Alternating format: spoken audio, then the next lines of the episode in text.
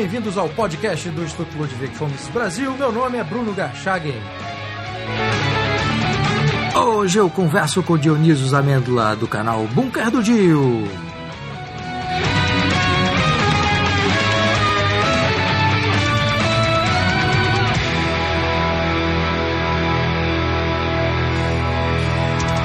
Seja muito bem-vindo, Dionísio. Ô, Bruno, muito obrigado. Na verdade, estamos aí. É, obrigado pelo convite. Aqui retribuindo é, a presença quando você esteve aqui no bunker também. Agora eu estou retribuindo participando aí do seu canal. E numa posição que para mim é meio engraçada, que é normalmente uma entrevista, você entrevistado. Mas vamos lá. Bom, eu que agradeço você ter aceitado o meu convite, Dionísio. E para os ouvintes aqui do podcast que ainda não conhecem né, o seu canal, você tem um canal no YouTube chamado Bunker do Dio. E nesse canal, Dionísio, você faz basicamente comentários é, sobre cultura, e cultura de uma forma mais ampla, né? tanto a, a, dimensão artística, o universo artístico, né? música, filme, livros, etc. Mas o universo da política está presente nesse grande círculo que eu chamo de cultura. Né? E você nos seus comentários segue uma tradição, Dionísio, que é uma tradição que, que nós tivemos no Brasil, de comentaristas políticos que, que, que tem essa dimensão é, de cultura, né, de arte muito forte. Né? E o grande nome que me vem à mente, porque fe, talvez tenha sido o, um dos que fez a cabeça da nossa geração na imprensa escrita, foi o Paulo França. Então eu queria é, começar essa, essa entrevista, Dionísio, te perguntando o seguinte como é que é a cultura, né, essa cultura de uma forma geral, né, que você aborda muito bem nos seus vídeos, pode ajudar na formação do indivíduo na sociedade para valorizar e defender a liberdade? Bom, vamos lá. Primeiro falar um pouquinho aí dessa herança do Paulo Francis, né? É, acho que o pessoal mais novo não conviveu com o Francis real, né, que aparecia no Manhattan Connection, Jornal da Globo, escrevendo diariamente é, nos jornais e tudo, e eles perdem um pouco a dimensão de como o Francis conseguia trazer é, a questão cultural é, para a nossa realidade e mostrando como era interessante, divertido, recompensador, assim, enriquecedor, melhor dizendo, a convivência com a cultura, né? E não de uma forma é, abstrata, não de uma forma esotérica, não de algo que estivesse longe. Você percebeu que aquilo era uma coisa que estava no cotidiano do Francis. Então, eu acho que para mim a grande questão cultural, em especial, é essa: é mostrar que a cultura é uma coisa que a gente adquire através do hábito, através da da relação com os autores, com os personagens, é, com a, a, indústria do cinema, a indústria da música e tudo, e que você, convivendo com isso, você de certa forma, e aí falando um pouquinho sobre essa questão da liberdade, você de certa forma vai tomando consciência de outras pessoas, de outras realidades, de outras possibilidades, e isso daí é o cadinho necessário para se entender a liberdade, né? Porque se você não compreende o outro e nem a si mesmo, você não tem condição de compreender a liberdade. Então, acho que o grande hábito da cultura, ensinado pelo Francis, assim, da nossa geração, é um pouco esse. É, é, um pouco não, acho que é muito isso. É de mostrar o quanto esse hábito nos ajuda a compreender melhor o valor da liberdade, o valor da democracia, o valor daquilo que, que nos une no final das contas, né? Que não nos, torna seres é, alienígenas uns aos outros, assim, que fazem as pontes. Acho que a grande questão da cultura é essa. E, como eu falei, o Francis é o, é o grande cara para mim que conseguia fazer isso, porque ele não tinha. É, o Francis era um aristocrata, se você olhar assim, tipo, ele tinha uma coisa assim de com populacho, ele não gostava de é, rock and roll, ele não gostava de samba, tudo, mas ao mesmo tempo, do samba mais rasteiro, né? Mas ele até apreciava alguma coisa mais clássica. Mas o, o principal para mim do Francis era essa questão de se relacionar com a cultura de uma, de uma forma habitual, de uma forma de tipo, você percebia que estava no dia a dia dele, que não era e não era uma coisa de poser, uma coisa do cara querer se aparecer, ele era daquele jeito. Então para mim é, acho que é passar um pouco isso para as pessoas de que assim, cara, vamos lá, vamos tratar a cultura como uma coisa do nosso cotidiano, como uma coisa boa, como uma coisa legal que pode enriquecer as nossas vidas. Nós estamos aí no início do século XXI, Dionísio, 2017, esse exercício da liberdade né, no Brasil. Como é que você vê essa dimensão hoje? Né, e, obviamente relacionando aí com a cultura, né? E eu estou é, imaginando aqui nós temos aí uma série de, de, de problemas né, de intervenção estatal na própria cultura, mas no ensino, etc. E, e, isso tem consequências, né? Como é que você analisa a, a, não só a ideia, mas a prática, o exercício da liberdade no Brasil de hoje? É interessante isso, porque a gente, hoje em dia, como a gente tem muito mais acesso à informação do que a gente tinha na década de 90, por exemplo, na própria época que o Francis é, exercia a sua profissão é, de forma mais plena, é, o que a gente tem, a gente tem muito acesso e a gente às vezes confunde muito realidades culturais. Por exemplo, nos Estados Unidos, você pensar a cultura é uma coisa, porque lá cara, qualquer podcast de segundo escalão consegue se manter, consegue se produzir de forma independente de qualquer coisa, assim, de, independente de empresa, independente de, de, de governo e tudo. O cara consegue se manter. Estou falando podcast porque, por exemplo, é uma, é uma mídia que a gente usa muito, né? Você tem o seu podcast, eu tenho o canal no, no, no YouTube, mas funciona mais ou menos da mesma forma. Então, culturalmente nos Estados Unidos, você consegue produzir cultura sem depender de grandes empresas e sem depender é, do Estado. No Brasil, o que acontece é um problema muito sério porque nós estamos habituados a depender do governo para tudo. Então, quando a gente pensa na cultura no Brasil, você tem, ao meu ver, duas. É, você tem duas, não. Você tem uma força majoritária, que é esse pessoal todo, que quer produzir cultura sobre as bênçãos do Estado, e aí não importa se a cultura livresca, se é cultura cinematográfica, se é cultura até de crônica de jornal, jornalistas mesmo, todo mundo, na verdade, quer uma boquinha do Estado para conseguir produzir cultura ou para justificar a sua produção cultural e se sustentar, que é uma tradição péssima do brasileiro, do, do, do homem intelectual brasileiro. De uns anos para cá, começou a surgir uma nova forma de cultura que é um pouco isso que a gente tenta fazer, que é produzir cultura da forma mais independente possível.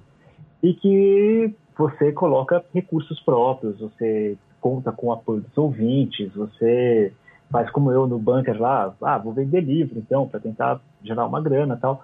Então você termina, hoje eu acho que você tem essa, essa nova força surgindo mas que ainda precisa de muito chão para conseguir produzir cultura séria. Acho que ainda tem um problema muito. É, a gente ainda está muito amador. Só que aí vem a minha herança, que aí eu uno o, a alta cultura com a baixa cultura, vem minha herança, por exemplo, mais punk rock, assim, que é do tipo, cara, eu vou fazer, e se der certo, deu, se não der certo, tudo bem. Mas pelo menos eu tentei fazer com o meu recurso próprio, e não dependendo do Estado, ou de grandes empresas patrocinando e tal, não sei o quê. Porque toda vez que você se compromete com uma grande empresa ou com um Estado, você alguma coisa da sua liberdade você vai ter que vender. E acho que essa, essa nova cultura que vai surgindo ainda é muito incipiente, ainda está muito é, espalhada, ainda é muito individual, é, as pessoas estão se esforçando para fazer, mas eu acho que pelo menos é uma mudança de sentimento que eu não via, por exemplo, na geração da década de 90. Assim, na década de 90, quem pensava em cultura pensava ainda, ah, vou escrever para os grandes veículos de comunicação, tudo, e não tinha essa questão de você tentar produzir cultura de uma forma com aquilo de bom que pode existir, por exemplo, numa ideia libertária de produzir cultura, né? É, nos anos 80 também havia uma dificuldade que, que era uma, uma dificuldade de, do, do, instrumento para você fazer as coisas, né? Quer dizer, a internet ah, também sim. mudou tudo, né? É, a internet quase que estava refém, não, não só quem produzia, mas quem era o consumidor, estava refém basicamente de, da grande imprensa, enfim, de você ter uma ter que ter muito dinheiro para produzir cinema e tal. Isso ficou tudo muito barato e muito mais fácil também, né, Júlio? É, ficou, ficou mais diluído, né? Você tem hoje milhares de coisas que pipocam ao mesmo tempo. Mas ficou muito mais fácil. Realmente, você ter, hoje você tem acesso a, a, livro, a música, a cinema, coisa que a gente, tipo, nossa, você vê um filme diferente nos anos 80 e 90, você tinha que passar hoje em dia. Ou então apelar para videolocadora pirata, né? você ia lá na locadora, tinha os filmes legais, tinha um monte de filme pirata, você ia lá nos piratas, que eram onde estavam as coisas boas mesmo. Mas hoje você tem essa facilidade, hoje ajuda muito, mas eu ainda vejo que, de certa forma, ainda existe uma uma tendência muito grande, é, especialmente quando a pessoa já tem um nome um pouquinho mais estabelecido, tudo, a pessoa já se colocar do tipo, meu, olha, eu estou produzindo isso aqui tudo, mas se vier alguém me comprar, eu me vendo, entendeu? Acho que a gente ainda tem muito chão ainda para capinar até criarmos uma cultura mais independente mesmo de, de, das grandes corporações ou da grande, da grande, do grande estado, por assim dizer. Mas acho que, ah, mas eu tenho é uma coisa minha, assim, eu tenho uma certa esperança de que isso realmente dê frutos ainda. Pode não dar fruto comigo, pode não dar fruto com o canal, com, com, essa gera, com a nossa geração hoje está na faixa dos 40 anos e tal, mas tem uma nova turma por aí que de repente consegue fazer isso melhor, vai conseguir produzir melhor. Mas pelo menos isso aí. Desbravar caminhos não é para é poucos, né? Pois é, James, eu queria te perguntar isso. Nós temos aí uma, em termos de, de mentalidade, talvez, uma diferença muito grande entre pessoas da geração que hoje estão com 40, 40 e poucos anos, 38 ou 35 e tal, mas nessa faixa aí, e dessa turma mais jovem que está com, sei lá, de 15 a 25, né? que já cresceram sob uma nova realidade, inclusive do país. Né? O Brasil dos anos 80 era, sei lá, era pior do que a Terra Devastada do poema de T.S. Eliot. Né? Você não tinha acesso a absolutamente nada, tudo era difícil, tudo era muito caro. O país era muito fechado. Né? E hoje você tem, em virtude da internet, essa facilidade de você criar um canal no YouTube a custo, não digo a custo zero, porque tem o tempo e tem o, o, a internet, o computador, enfim. Mas é muito barato fazer isso, né? E tem muita gente jovem ganhando dinheiro com, com internet, quer dizer, é, aqueles, aqueles instrumentos antigos né, que formaram a nossa cabeça em termos de, ah, precisamos disso para atingir isso, essa juventude não tem. É, então, o que eu queria te perguntar é o seguinte: você ainda vê traços dessa, dessa mentalidade de servidão, né, que, que de alguma maneira afeta ainda as pessoas da nossa geração, com esse pessoal mais novo, já ligado em tecnologia, ou já é uma outra cabeça e por causa disso é possível ter uma certa esperança de que a no, no, no, médio e longo prazo haverá uma parcela dos adultos já livres desses grilhões de servidão voluntária? Não pensando em termos econômicos, tá? Eu acho que em termos econômicos essa questão da servidão voluntária já fica mais solta, as pessoas começam a entender que é melhor você produzir o seu próprio valor, você eh, conseguir pagar suas contas com menos intervenção do Estado cuidando melhor. O que me preocupa com a servidão aí é uma servidão intelectual é, que eu acho mais grave. Vou explicar, porque assim, é, é uma coisa que, assim, nós, por mais que nós, nós crescemos numa, numa época de difícil acesso a bens materiais e, e, até bens culturais mesmo. Eu lembro que, por exemplo, comprar iogurte nos anos 80 era um negócio que, tipo, cara, só a parte mais rica da minha família comprava iogurte. Tô falando sério. Isso parece piada, mas não é. Parece aquela coisa do frango do Fernando Cardoso, mas não é, cara. Quem é nasceu nos anos 80 sabe que, meu, você comprar um, um pote, de, uma bandeja de danoninho nos anos 80 era caro pra burro, velho. É. Não era barato. Mas assim, então acho que o acesso a bens materiais e a bens culturais, de certa forma, realmente hoje em dia é muito mais barato. Ainda é caro em relação ao resto do mundo. Se você pensar quanto custa um livro no Brasil, quanto custa um livro nos Estados Unidos, você, tipo, é um absurdo a diferença, assim, sem contar filmes, CDs, etc. Ainda, a gente ainda paga muito caro por cultura e por bens materiais. O que me preocupa é a servidão intelectual, a servidão, a servidão do espírito. Que aí eu acho que, como eu falei, nós nos anos 80 nós tínhamos um problema de acesso a bem material, mas nós tínhamos uma disposição à troca de ideias, a conhecer coisas novas a, a, apreciar a liberdade da discussão, que eu acho que hoje em dia essa nova geração corre o risco de não ter. E aí eu vou usar uma referência que o Mark Miller, num livrinho é, muito bom chamado. Cadê? Tá, tá com o livro aqui? É o novo? Ship, Ship, Shipwreck Mind? Não, não, não, é o, não, é o Reckless Mind. Ah, The Reckless é, Mind. É. é The Reckless Mind. Ele, ele aponta uma coisa muito importante ali. Ele fala que a, o que acontece é que até um certo período, até ah, de uma certa forma, existia na ideologia uma certa dialética na discussão que hoje eu acho que se perdeu um pouco. Hoje, na verdade, o meu grande problema com essa nova geração que começa a falar muito, começa a falar de política, de economia, de liberdade, até de cultura, eles não estão buscando uma dialética, eles estão buscando um diálogo. Eles, na verdade, estão impondo dogmas. E aí é que está o problema, porque você pode falar muito de liberdade econômica, mas se dentro de você você for uma pessoa dogmática, você se submeter a um estado totalitário é um pulo. Isso aí o Chazaz Milos fala muito bem no Captive Mind, é, a mente cativa, que na verdade a predisposição para se submeter a um estado totalitário está em você e não no estado, necessariamente. Então, minha grande preocupação é que essa nova geração não sabe aproveitar essa liberdade total que eles têm hoje em dia para ter acesso à cultura e se começarem a se entrincheirar, e cada um em seu bloquinho, cada um em sua trincheira mesmo, melhor dizendo, e ficar ali sem, sem abrir espaço para o diálogo com o diferente, com o outro, com, com a cultura como um todo, que é o que ela representa. Então, é você confundir o meio com a essência, né? Então, por exemplo, hoje a internet permite uma liberdade imensa. Só que se você não usar essa liberdade de forma correta, ela pode virar um sistema totalitário em dois passos, entendeu? É, todo mundo sabe disso. Tem um monte de livros que fala sobre esse aspecto totalitário da, da internet que consegue te monitorar muito melhor do que qualquer governo do século passado conseguia fazer. Então, acho que é necessário, sim, valorizar a liberdade que nós temos hoje em dia, mas é necessário reforçar muito que essa liberdade vem com uma responsabilidade muito grande, e especialmente a liberdade de não ser um é, promulgador de dogmas, mas uma pessoa aberta à, à aventura da conversação. Você tocou num ponto que me parece essencial, Dionísio, que é o seguinte: é a diferença entre você defender uma liberdade formal, nesse caso uma liberdade negativa, ou seja, ausência de coerção externa, e, e, e ao mesmo tempo ignorar, né, no, no sentido de desconhecer, ou, e por isso não cultivar isso que você traz à discussão, que é a liberdade do espírito, né, uma liberdade interna. Né? Então eu queria te perguntar o seguinte: como é que se faz para descobrir e cultivar essa liberdade interna, essa liberdade do espírito? Eu acho, cara, é, eu não tenho uma resposta para todo mundo. Eu tenho uma resposta para mim que é, no meu caso, foi dando muita cabeçada na vida, cara. Foi pisando muito na bola, foi errando, foi tomando decisões que eu vi que prejudicavam a minha pessoa, mas principalmente prejudicavam outras pessoas e tudo.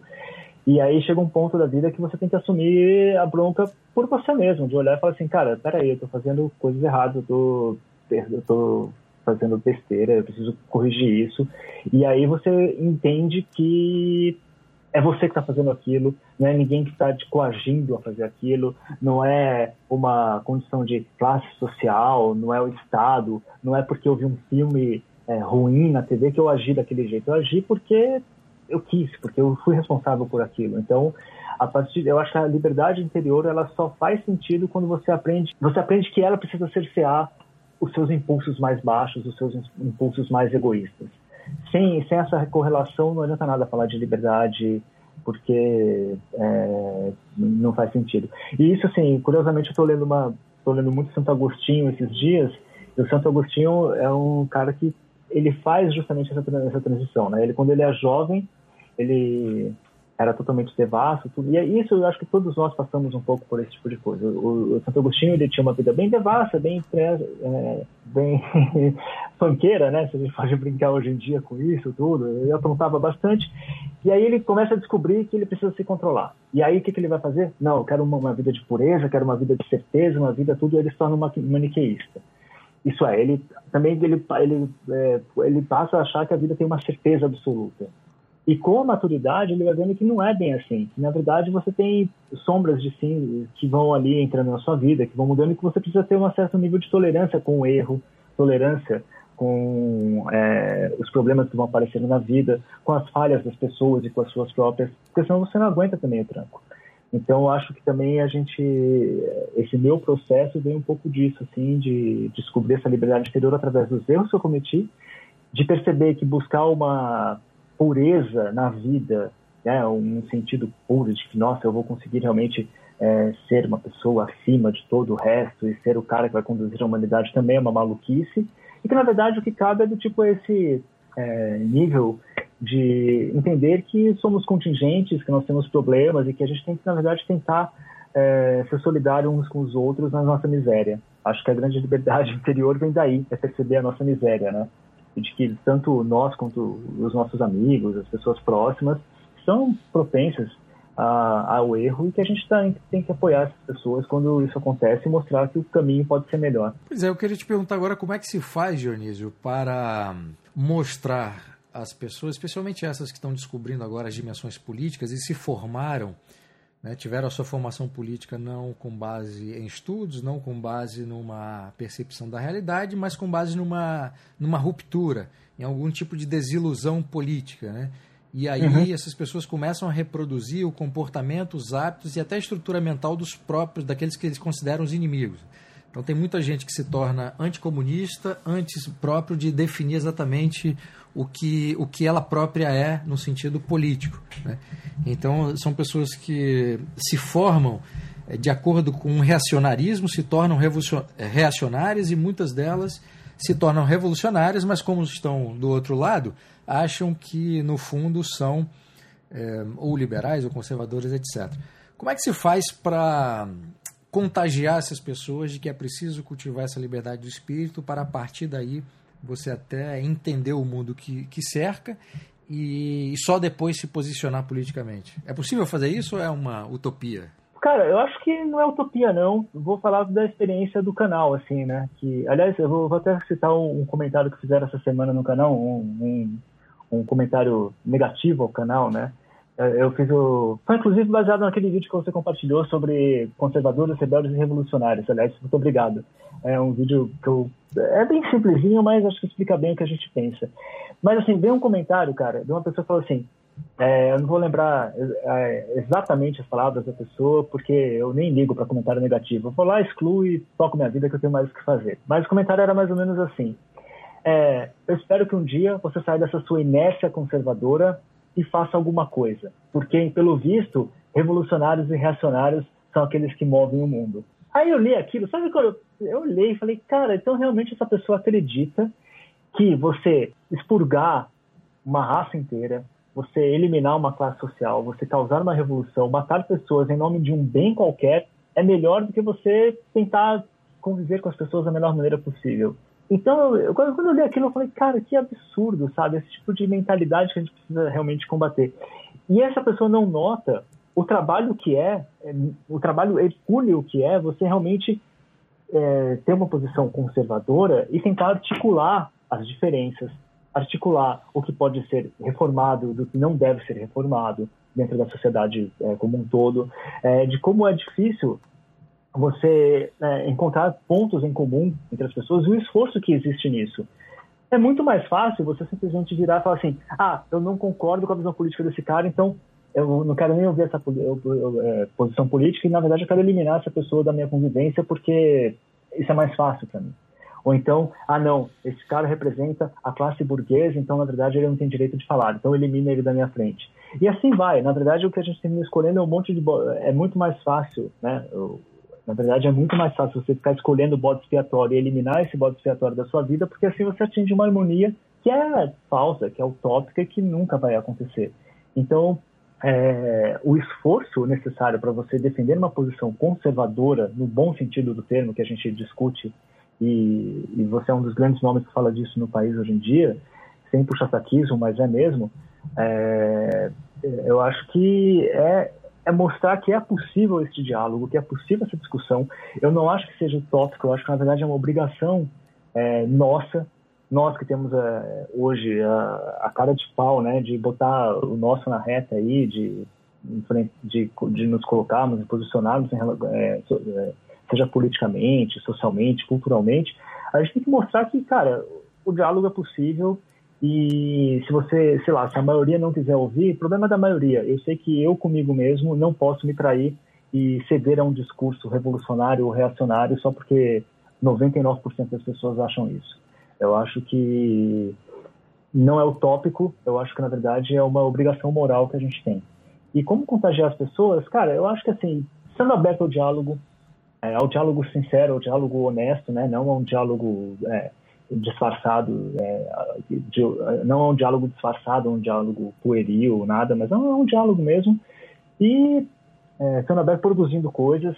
Você escreveu um livro, eu tenho o meu canal, é, eu sei que você está com outro livro na mão aí, é, estudando, fazendo as coisas e, e divulgando. Você criou também é, o, o, seu canal no YouTube, tem o um podcast, e mostrando para as pessoas que, gente, é possível sim falar de cultura, é possível falar de política, é possível dialogar com as pessoas sem cair no esquematismo de revolucionários ou reacionários. Dionísio, nós tivemos aí a premiação do Oscar recente, uma, uma cerimônia extremamente politizada, né? o aspecto é, cultural cinematográfico parece que ficou relegado a segundo plano e, e terminou errado o que começou errado, né? com aquele erro né, constrangedor de trocar o nome dos filmes. Então eu queria te perguntar o seguinte, né, e baseado naquilo que você faz no canal.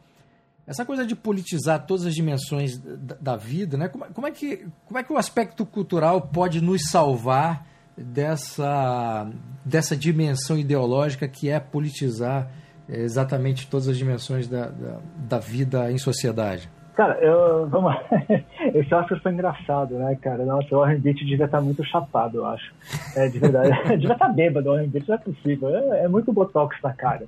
É, mas, enfim, cara, eu acho que, assim, é, existem vários é, níveis de discussão aí, né? Primeiro que entender essa questão ideológica de Hollywood, assim, eu acho que é, a, a, discussão é muito mais ampla do que a, a, a gente às vezes se preocupa tanto em, em encarar. Assim. Eu, eu entendo que hoje em dia existe uma reação muito grande ao que se produz em Hollywood, que aparentemente é uma coisa feita de forma ideológica, mas eu acho que também não é bem assim que você consegue reverter esse, esse quadro, se é que ele existe, né? É, para dar um exemplo mais claro, assim, sei lá, eu nunca discutiria com uma pessoa sobre monarquia se ela tivesse só lido os livros do, qual é o nome dele? Do Laurentino Gomes entendeu? Então acho que o problema de, hoje em dia, quando se fala muito de cultura, de cinema, é que muita gente entende pouco e quer opinar sobre o, o aquilo lado sobre o viés político daquilo. Sendo que assim, ah, Hollywood tem um viés esquerdista, tem, mas também tem vários outros vieses que estão presentes ali.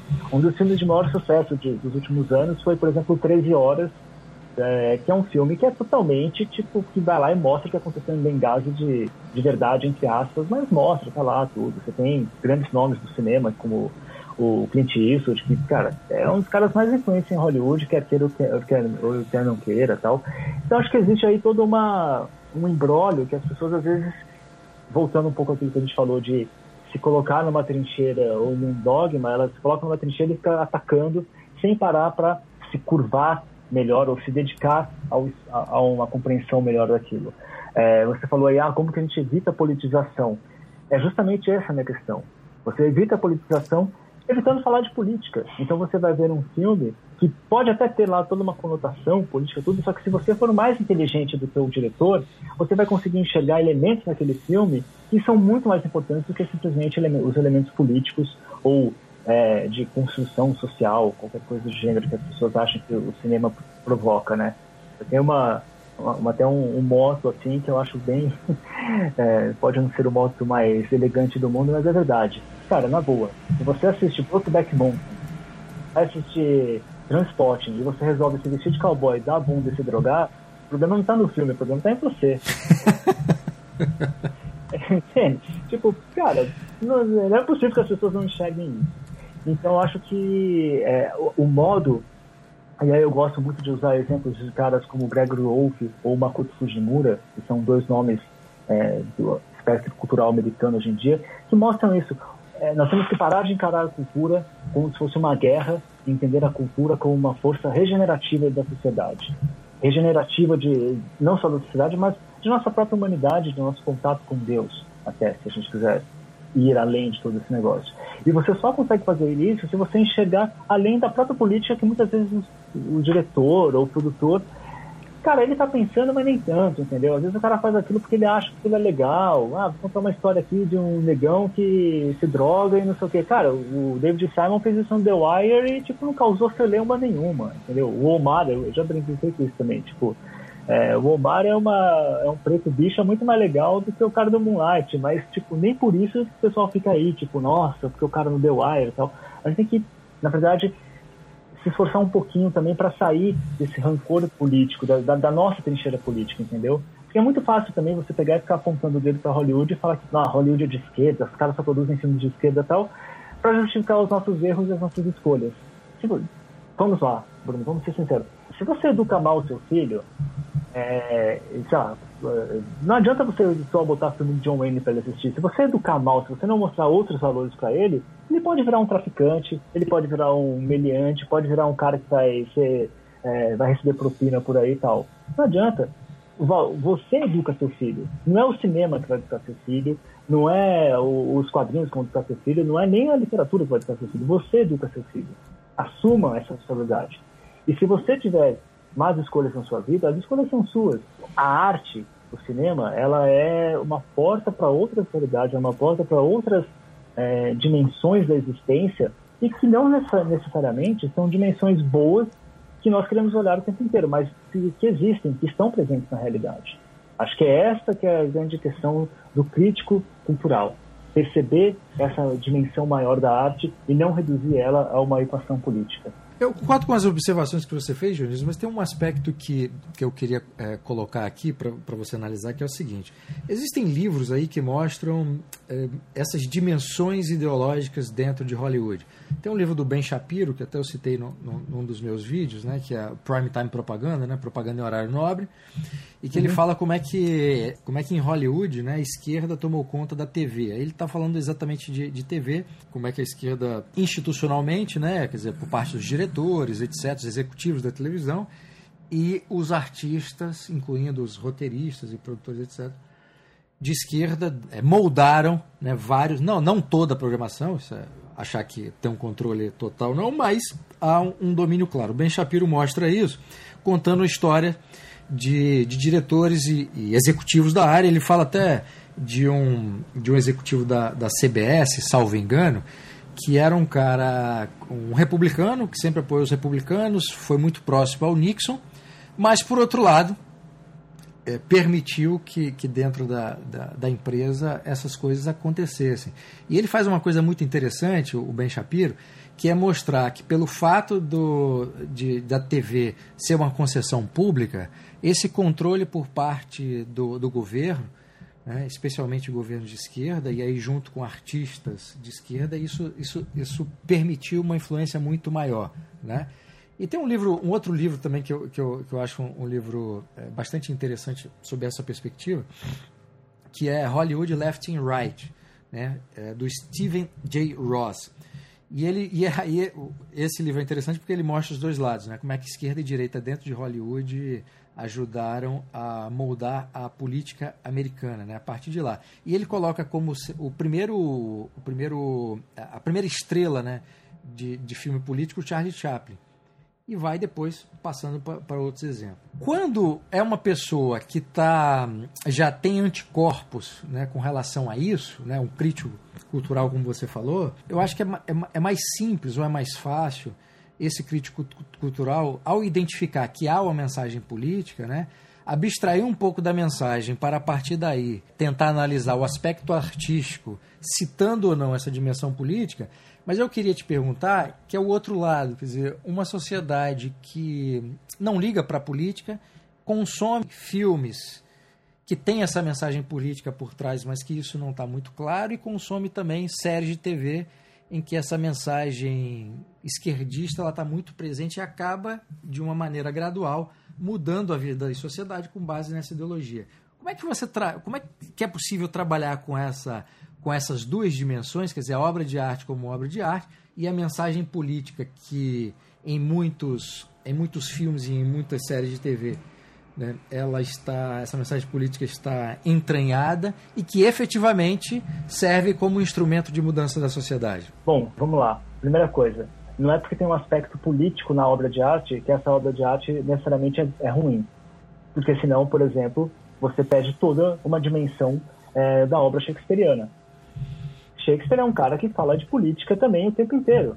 E hoje nós entendemos muito melhor a sociedade elizabetana graças às peças do Shakespeare.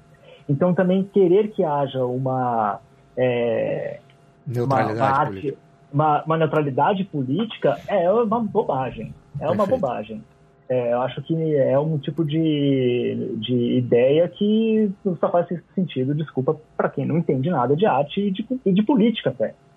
É, mas enfim, é, segundo ponto, é, da mesma forma que já existe, existe, uma mensagem de esquerda em certos filmes, em certas séries de Hollywood, também existe uma mensagem de direita. É, na segunda guerra, quando da Segunda Guerra Mundial, o Departamento de Estado americano foi atrás de cinco diretores, que vai o Robert Capra, não vou lembrar de todos, mas é o Robert Capra, o John Huston, é, é, o Billy Wilder, se eu não me engano, eles foram atrás de cinco grandes diretores de Hollywood e encomendar filmes em prol da campanha da Segunda Guerra Mundial, em prol da ideia da Segunda Guerra Mundial. Nunca deixou de existir a política em, na produção da arte cinematográfica, da arte de séries de TV. O ponto-chave é que assim, ah, então, qual que é o problema? O problema é que é de esquerda e que não coaduna com o que eu gosto, ou o problema é a mensagem política? A gente também precisa pensar nisso. Porque também, sei lá, nos anos 80, pô, eu cresci assistindo o filme do Rock, do Stallone, do Schwarzenegger, do Bruce Willis, que era tudo filme que, se você for parar para pensar, que defendia a doutrina Reagan.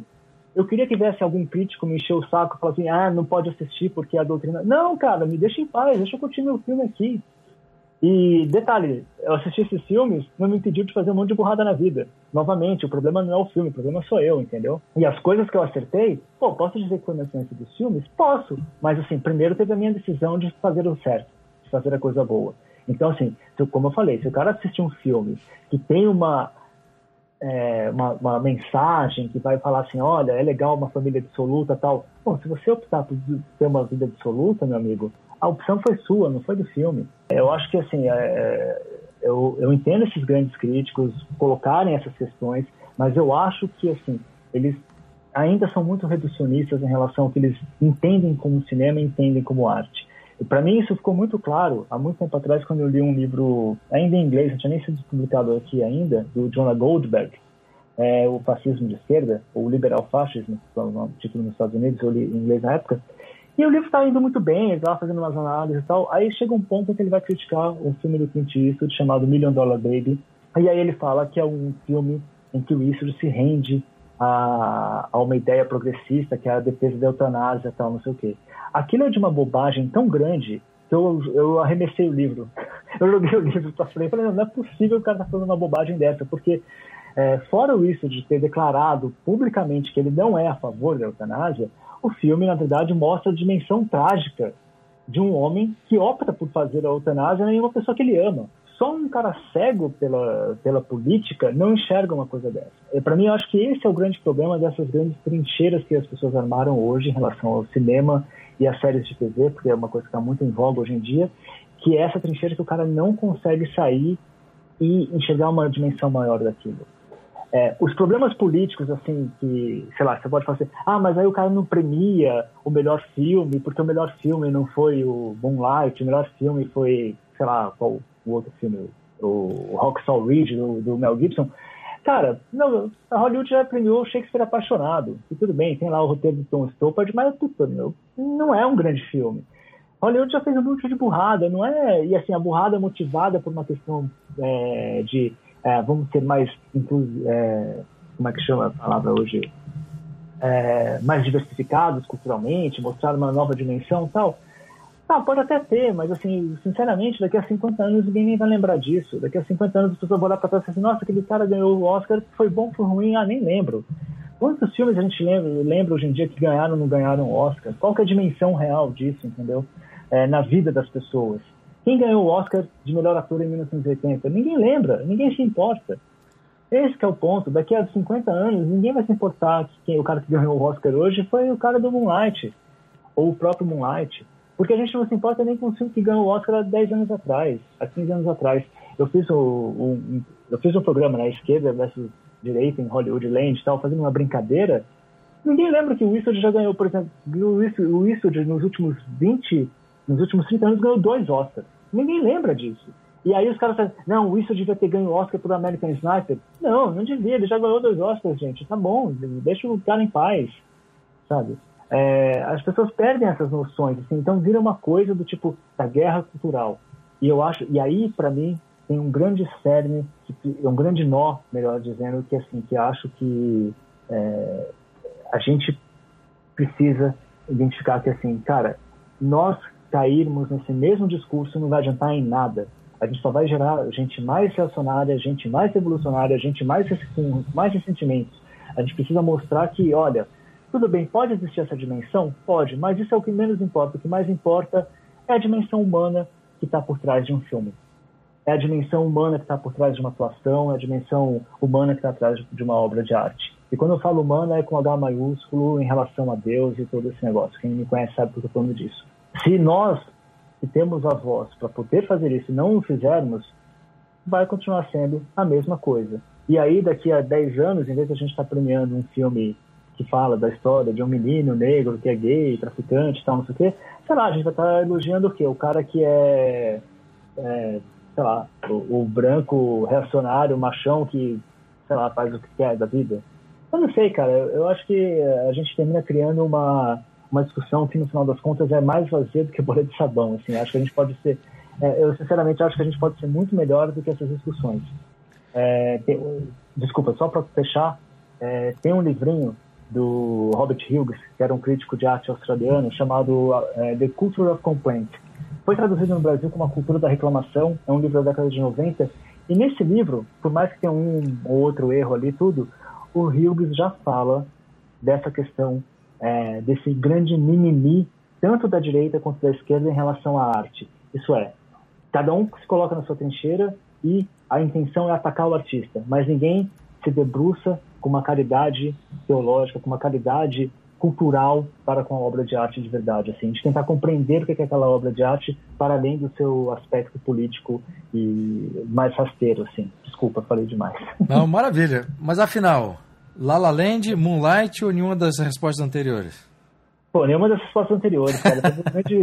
do que eu vi ainda, ainda tem alguns filmes pra estrear, né? Tipo, O Silêncio do Martin Scorsese tá, tipo, os caras adiam, adiam, adiam, então não, não assisti ainda.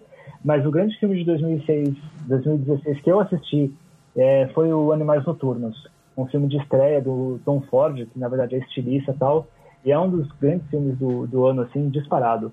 Cara, mas Hollywood, cara, o Oscar é um negócio. Eu assisto o Oscar há muito tempo para me divertir, para dar risada, para ver as bobagens que os caras falam tal. A premiação em si eu não levo a sério, cara, há muito tempo. De verdade, assim, eu não levo a premiação do Oscar como medida do cinema, assim. Acho que é uma premiação que tá lá, o pessoal.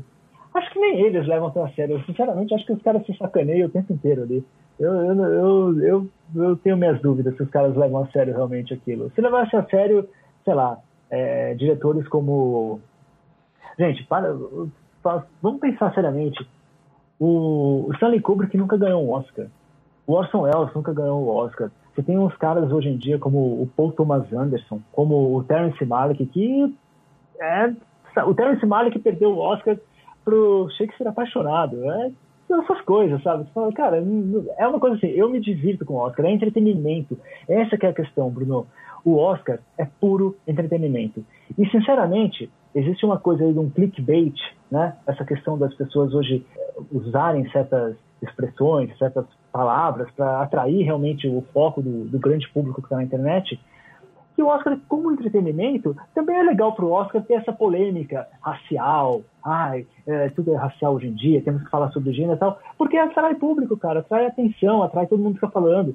Eu vi aí que saiu ah, a audiência do Oscar caiu, mas caiu também porque ninguém aguenta ficar vendo duas horas de uma coisa só. As pessoas vão ver 200 outras coisas, só que você vê todo o burburinho que gira depois, é disso que os caras vivem. E a gente acha que é importante, quando não é. O importante é você se divertir, dar risada, ver as mulheres bonitas que trafegam ali, você fica pensando, nossa, como eu queria poder convidar, sei lá, a Emma a Emma Watson para jantar, essas coisas, né, cara? Você, fica, você, você quer isso, você quer o glamour. Você acha que, cara, quantos de nós não olham assim e falam, pô, eu queria ser o Brad Pitt por um dia na minha vida? Ou o próprio Leonardo DiCaprio, eu queria poder, sei lá, ficar reclamando da, da poluição, pegar um jatinho e da Europa para os Estados Unidos sem me incomodar com ninguém, entendeu? A gente também tem um pouco esse sentimento de, às vezes, é, querer tacar muita pedra no pessoal. Mas, enfim, eu acho que a gente, falando mais sério falando da questão da pura mesmo, eu acho que nós temos a obrigação de entendermos a arte de uma forma mais séria, de uma forma mais profunda, é, de uma. Não digo que todo mundo precisa fazer isso, mas quem de nós se preocupa com isso precisa dar um passo além. Como eu falei aqui, para mim é a mesma coisa do cara que quiser falar sobre monarquia, tendo lido só livro do Laurentino Gomes. Cara, não dá para começar uma discussão com isso. Dá para orientar, mas não começar, mas não levar uma discussão dessa a sério.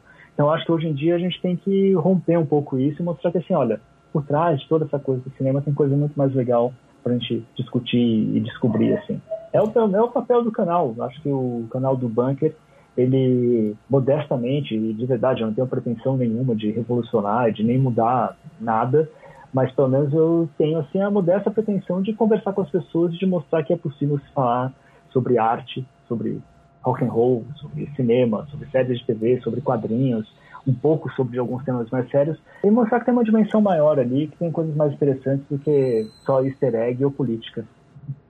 política no baixo sentido, tá? No P pequeno, não no, no P aristotélico da coisa. Maravilha, Dionísio, muitíssimo obrigado pela entrevista. Imagina, Brunão, eu que novamente agradeço profundamente, eu me sinto realmente honrado por você ter me chamado, porque é, eu sei que você tem essa, esse cuidado com quem você leva para o canal, porque hoje em dia a gente precisa ter muito cuidado com quem a gente convida para conviver para o nosso círculo de pessoas, né? Tem muita gente esquisita por aí. eu que agradeço, Dionísio. Obrigado.